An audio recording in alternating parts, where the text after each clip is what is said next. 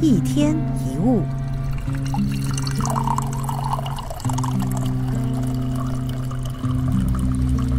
我们常常忽略了自己的呼吸。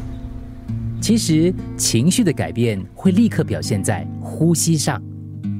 当我们紧张不安，呼吸会变得又浅又快；当愤怒跟情绪激动的时候，会产生浅短的吸气、严重喘息的呼气；当害怕的时候，呼吸会变得浅短急促，而且不规则。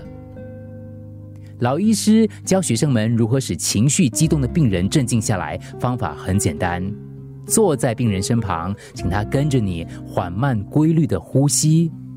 一旦呼吸的节奏逐渐恢复规律，身心也会跟着放松下来。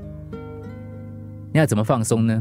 其实要让失焦的生活回归专注，最简单的生活方式就是一次只专心做一件事。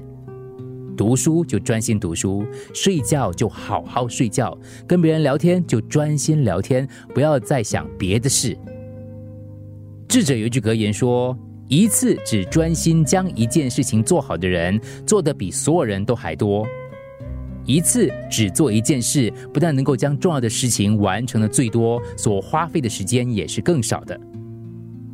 我们在匆忙紧张的时候，步调自然会加快。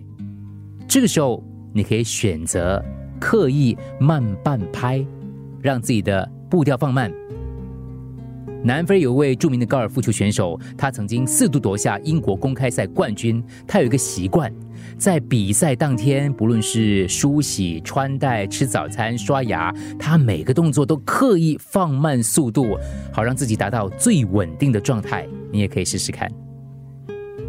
我们就站在一个十字路口，有时不知往哪里走。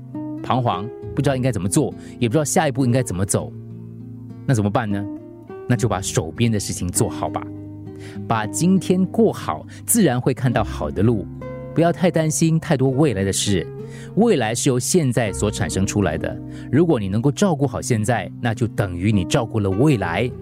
你能够为未来做的最好的准备，就是把今天做好。如果你希望明天会更好。你应该做的就是把今天先过好。一天一物，除了各大 Podcast 平台，你也可以通过 SBH Radio App 或 UFM 一零零三 SG Slash Podcast 收听更多一天一物。